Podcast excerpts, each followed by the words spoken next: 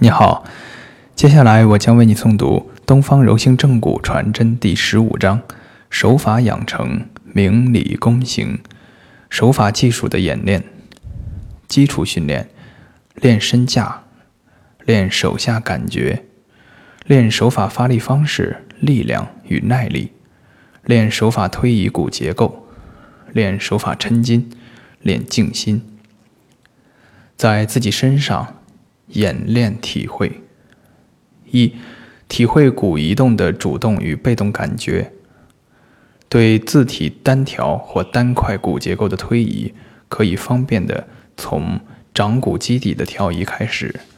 以下罗列的骨结构都可以在自己身上自行操作并体会：调掌骨、调桡骨、调肱骨、调腕骨、调髂骨。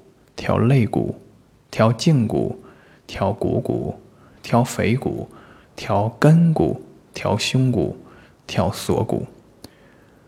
体会多骨块的推移与限制力的撤除。调撤掌指骨，达成腕骨的调整准备。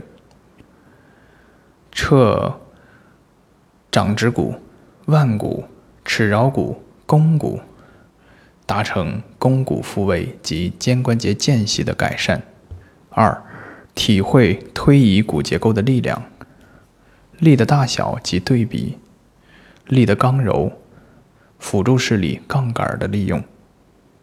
三、体会调移自体骨结构后的肢体感觉，好的感觉、温热感、轻松感、华丽灵活感等；不好的感觉。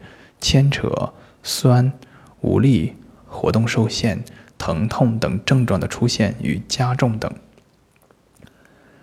体会抻筋的手下感觉，抻筋的力量体会，粘连松解过程中的手下感觉，筋松时关节间隙的变化，软组织手法操作前后软组织状态的变化观察。我们自身每次出现身体病痛。都是一次深入体验、观察、分析、治疗、总结、提高的良好机会。善于把握、积极主动地利用这个过程，对技能提升有着极大裨益。同道师友之间相互演练：一、抻筋，抻冈下肌，分层次抻筋，抻梨状肌。肌腹局部筋结的松抻解，抻腰背筋膜，面抻，体验筋膜的流动性，抻股四头肌，尤其是股外侧肌，肌束的整体抻解。二、骨结构的逐一调移，推上肢骨及带骨，掌指骨、腕骨、尺桡骨、肱骨、肩胛骨、锁骨。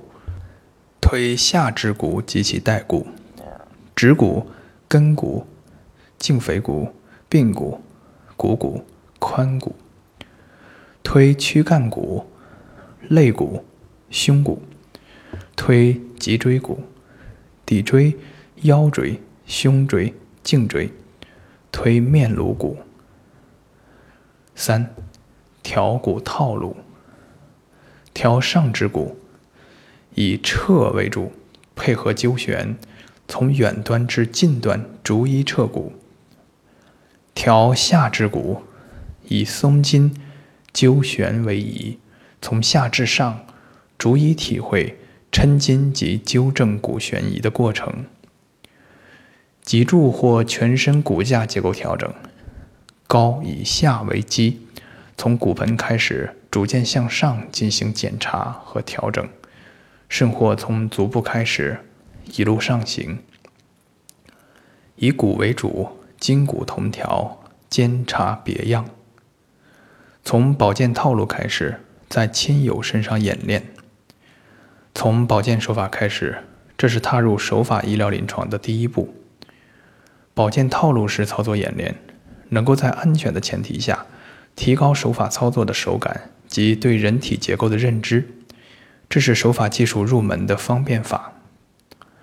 对生理状态下人体软硬结构的认知达成后，就要开始对人体病理状态下的软硬结构进行感知辨识，这是触诊的重要环节。